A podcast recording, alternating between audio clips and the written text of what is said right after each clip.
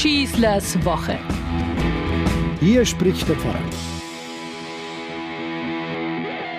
Ja, es ist fast der klassische Urlaub am berühmten Teutonengrill, wie man ihn gerne nennt. Jetzt eben nur deswegen fast, denn in diesem Jahr sind wir keine klassische deutsche Familie, sondern wir brechen mit unseren Jugendlichen und Ministranten auf nach Jesolo an der venezianischen Adriaküste. Es ist deren Wunsch gewesen, dass wir nach unseren jährlichen Zeltabenteuern und Radtouren einmal alle zusammen ans Meer fahren. Einfache Unterkünfte waren frühzeitig gerade noch so gefunden und so konnten wir jetzt fünf Tage ans Meer. Alles war exakt so klassisch, wie wir es aus Berichten von Bildern her kennen. Kilometerlange Strände, alle Abstände zwischen Liegen und Sonnenschirme nahezu zentimetergenau vermessen und alle liegen am Pool bereits vor dem Frühstück wegreserviert für den ganzen Tag. Unzählige Menschen halten sich am Strand auf. Man steht mehr, als dass man schwimmen kann, im viel zu warmen Wasser, was, wie uns Klimaforscher erst vor kurzem mitteilten, das vorhergesagte Ergebnis des grassierenden Klimawandels ist, in dem wir uns mittendrin befinden. Abkühlung bei solch heißen Temperaturen sieht eigentlich anders aus. Gott sei Dank haben wir Jesolo als Ziel ausgesucht und nicht Rimini, Caorle oder Bibione, denn hier liegt eine gefragte Alternative zum täglichen Strandstress direkt vor der Haustür, die Lagunenstadt Venedig. Ohne Kultur wäre eine solche Jugendreise ohnehin nur eine halbe Sache. Also schnappen wir uns an einem Tag früh morgens das Schiff von Punta Sabione und setzen über nach San Marco. Ich bin sehr froh, dass mir die Jugendlichen noch auf dem Schiff signalisieren, dass sie Venedig wirklich unbedingt kennenlernen wollen. Heute werde ich Ihnen darum auch alles zeigen. Den Markusdom, den Dogenpalast, die Rialtobrücke, Canareccio mit seinem uralten Judenviertel, von wo auch der Ausdruck Ghetto stammt, weil sich die Juden dort in das Viertel der sogenannten Eisengießer, dem Ghetto, niedergelassen haben. Wir schauen beim Peggy Guggenheim Museum vorbei, werden das Viertel Doroso Duro durchstreifen, von Zatare aus mit dem Vaporetto übersetzen zur mächtigen Kirche San Redentore auf der Insel Giudecca, einer der beiden großen Votivkirchen Venedigs. Und überhaupt werden wir mit dem Vaporettos, den Wasserbussen Venedigs, die Lagunenstadt bequem vom Wasser aus beobachten. Die Lagunensiedlung ist nicht nur von kunsthistorisch unbezahlbarem Wert. Geschichte und Kircheneinfluss sind so bemerkenswert. Ich weiß, ich werde nur einen Bruchteil davon meinen jungen Menschen übermitteln können. So zumindest der Plan und meine vorgesetzte Begeisterung, dass ich jungen Menschen Kultur hautnah beibringen darf. Nicht jeder Plan jedoch geht sofort eins zu eins auf, wie man weiß, und nicht selten bleibt man von Abweichungen und Ernüchterungen bewahrt. Die Ernüchterung in Venedig lautet schlicht und einfach Menschen. Menschen über Menschen. Und das mitten im Hochsommer. Sicherlich, Venedig ist irgendwie wie Disneyland. In Las Vegas haben sie die Stadt bereits nachgebaut.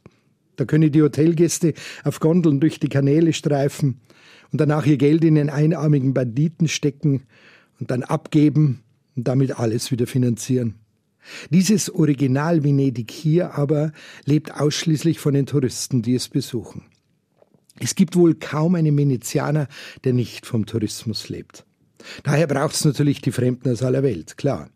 Corona hat es deutlich gezeigt, auch wenn so mancher das leere Venedig ganz sichtlich für sich selber genießen dürfte. Etwas anderes aber ist es, selbst ein Teil der nicht endenden Touristenströme zu sein, die sich da durch die Gassen drängeln, in den heillos überfüllten Schiffen hineindrängen, unendlich lange Schlangen vor dem Markusdom und den Museen bilden.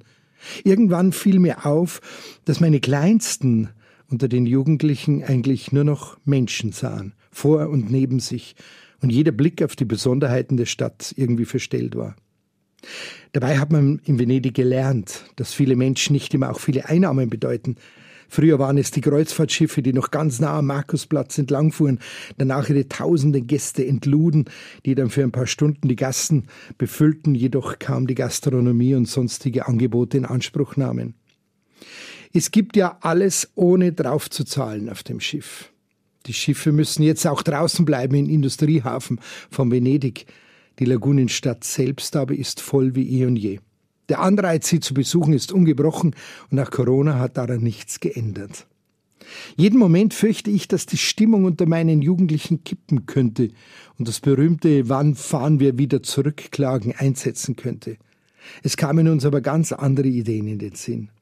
Wir huschten in jede offene Kirche, genossen die Kühle bei der Hitze und versuchten herauszufinden, welchen Heiligen sie geweiht sind.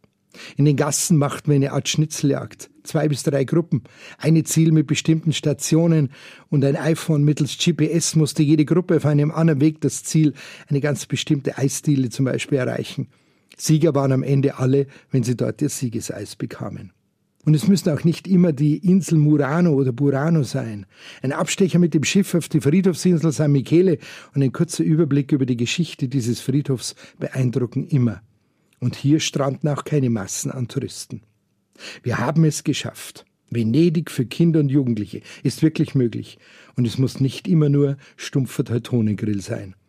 Ich hoffe, dass diese Erfahrung meinen Kindern immer präsent bleibt, bis sie selber mal mit ihren eigenen Kindern diese wunderbare Stadt, die es dann hoffentlich noch gibt, erobern können. Ich wünsche euch eine gute Woche und ein gelungenes Ferienende, euer Pfarrer Schießler. Schießlers Woche, ein Podcast vom katholischen Medienhaus St. Michaelsbund und dem Münchner Kirchenradio. Vielen Dank, dass Sie sich wieder meinen Podcast Schießlers Woche angehört haben. Den gibt es übrigens auch auf Innehalten, der Plattform rund um Glaube und Spiritualität von St. Michaelsbund. Egal ob Impulse, Buchtipps oder Gutes für Geist und Seele, auf michaelsbund.de slash innehalten finden auch Sie bestimmt das Richtige. Klicken Sie doch einfach mal rein. Tun Sie sich was Gutes, Ihr Pfarrer Schießler.